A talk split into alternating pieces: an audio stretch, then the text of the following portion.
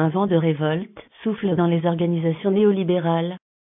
Le terme de néolibéral est de plus en plus utilisé pour qualifier nos économies, nos organisations, et parfois même nos consciences.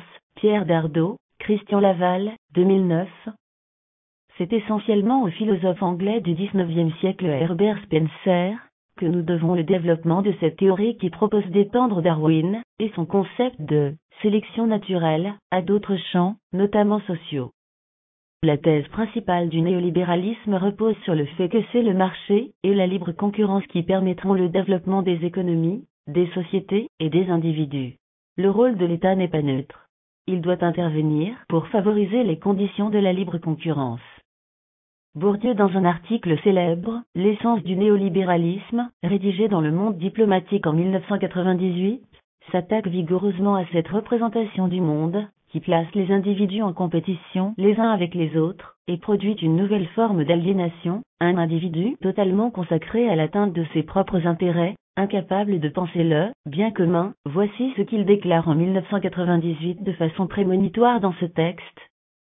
La mondialisation des marchés financiers, jointe au progrès des techniques d'information, assure une mobilité sans précédent de capitaux, et donne aux investisseurs, soucieux de la rentabilité à court terme de leurs investissements, la possibilité de comparer de manière permanente la rentabilité des plus grandes entreprises, et de sanctionner en conséquence les échecs relatifs.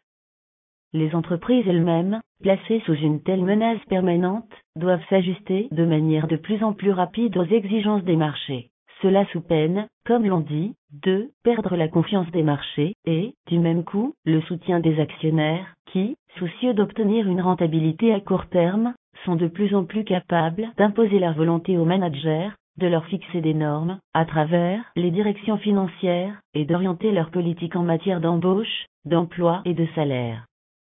Ainsi s'instaure le règne absolu de la flexibilité, avec les recrutements sous contrat à durée déterminée, ou les intérêts et les plans sociaux, à répétition, et, au sein même de l'entreprise, la concurrence entre filiales autonomes, entre équipes contraintes à la polyvalence, et, enfin, entre individus, à travers elle, individualisation de la relation salariale, fixation d'objectifs individuels, entretiens individuels d'évaluation, évaluation permanente, hausse individualisée des salaires ou octroi de primes en fonction de la compétence et du mérite individuel, carrières individualisées, stratégie de responsabilisation, tendant à assurer l'auto-exploitation de certains cadres, qui, simples salariés sous forte dépendance hiérarchique, sont en même temps tenus pour responsables de leur vente, de leurs produits, de leurs succursales, de leurs magasins, etc.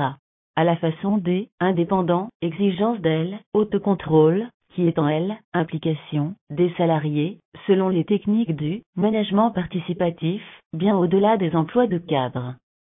Autant de techniques d'assujettissement rationnel, qui, tout en imposant le surinvestissement dans le travail, et pas seulement dans les postes de responsabilité, et le travail dans l'urgence, concourent à affaiblir ou à abolir les repères et les solidarités collectives.